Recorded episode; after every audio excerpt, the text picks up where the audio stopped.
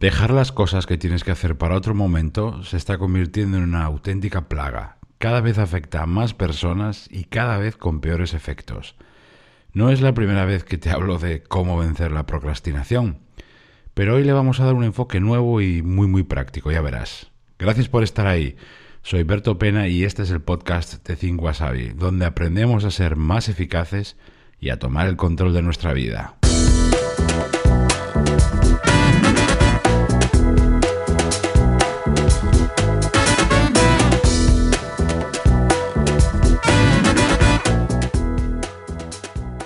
Cuando le preguntas a alguien que por qué procrastina, es fácil que te diga porque no le apetece o no encuentra estímulo en la tarea que tiene que hacer, porque tiene que hacer mucho trabajo y no encuentra el tiempo o el impulso necesario, porque no tiene claro lo que hay que hacer y por ese motivo lo va dejando, o sencillamente porque ha encontrado otra cosa más divertida para hacer. Pues sabes qué, que todas estas causas tienen una misma raíz. Como tú no has allanado previamente el camino para esa tarea, tu mente está predispuesta a retrasarla, de modo que te agarras a la mínima dificultad que sea para justificar el ya lo haré otro día. Si sueles caer en la procrastinación, lo reducirías muchísimo con algo de anticipación y preparación. Si dejas de improvisar tanto y haces una serie de cosas por adelantado, dejarás de procrastinar, al menos tanto como lo haces ahora. Y es que dejarlo todo para el último momento, improvisando la carrera, te hace retrasar las cosas más de lo que deberías. Bien, vale. ¿Y cómo reducir esa procrastinación mediante la anticipación? Con estos tres pasos que vienen a, continuación. Atiende bien. El número uno. Revisa tu trabajo y tareas por adelantado. Siempre. Y además debes hacerlo cada día y cada semana. Esto te permitirá adelantarte y programar tu próximo trabajo, algo esencial si quieres ser productivo y eficaz, pero es que además te permitirá reducir las posibilidades del lo dejo para otro día. Todos los días al final de la jornada, como última tarea de tu día, y todos los viernes hacia el final de la semana, como una de las últimas cosas que hagas, haz un barrido por todas las áreas de tu actividad y proyectos actuales sobre todo en el trabajo, ¿eh? pero también puedes hacerlo en tu vida personal, familiar, cosas de casa.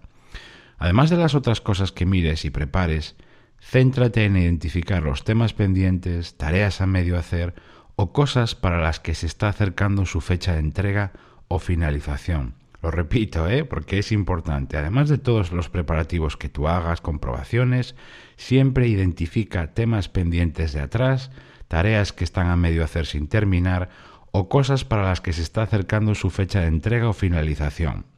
Paso 2. Identifica las tareas o actividades sensibles a la procrastinación. Son las tareas procrastinables.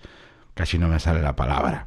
Dentro de ese barrido diario y semanal ¿eh? por tu actividad y proyectos, te aconsejo que detectes las cosas más susceptibles a la procrastinación. Céntrate sobre todo en estas, las que sean largas, complejas, voluminosas, en las que haya mucho que hacer. También las que no te apetece hacer o en un primer vistazo no encuentras estímulo. También las que te han impuesto otras personas y tienes que hacer por narices. También otras que en el pasado tú has tendido a dejar de lado a procrastinar. Y finalmente aquellas para las que no tienes claro lo que tienes que hacer o no sabes cómo enfocarlas Todas esas tareas o actividades llevan dentro la semilla de la procrastinación y tienes que tenerlas bien identificadas.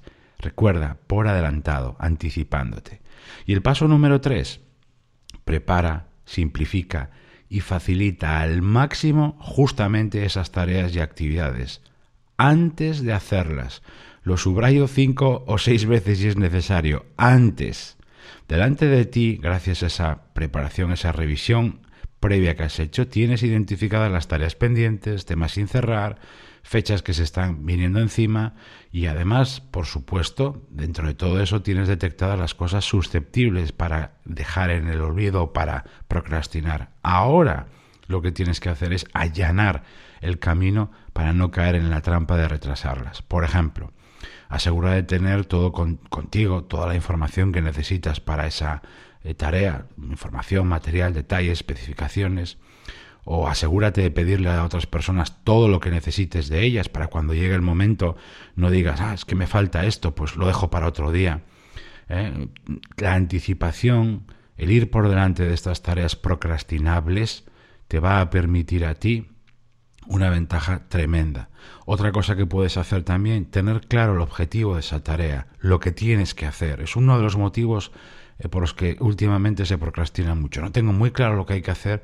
Si te anticipas y lo aclaras o lo decides antes, tienes menos motivos. Existen muchas maneras de derrotar a la procrastinación, pero esta que te acabo de contar se ha convertido en mi favorita en los últimos años, porque además de retrasar menos cosas, que es tal como yo te lo he contado, te va a valer para otra cosa increíble. Te va a entrenar a ti y a tu mente, que es lo más importante quizá, para desarrollar un hábito vital hoy en día, y es la anticipación. Gracias por estar ahí, como siempre, se despide de Tiberto Pena, y mientras llega el próximo episodio me encontrarás en mi blog 5wasabi.com y en mi canal de YouTube. Ahí también te cuento las claves para pilotar tu vida de forma diferente.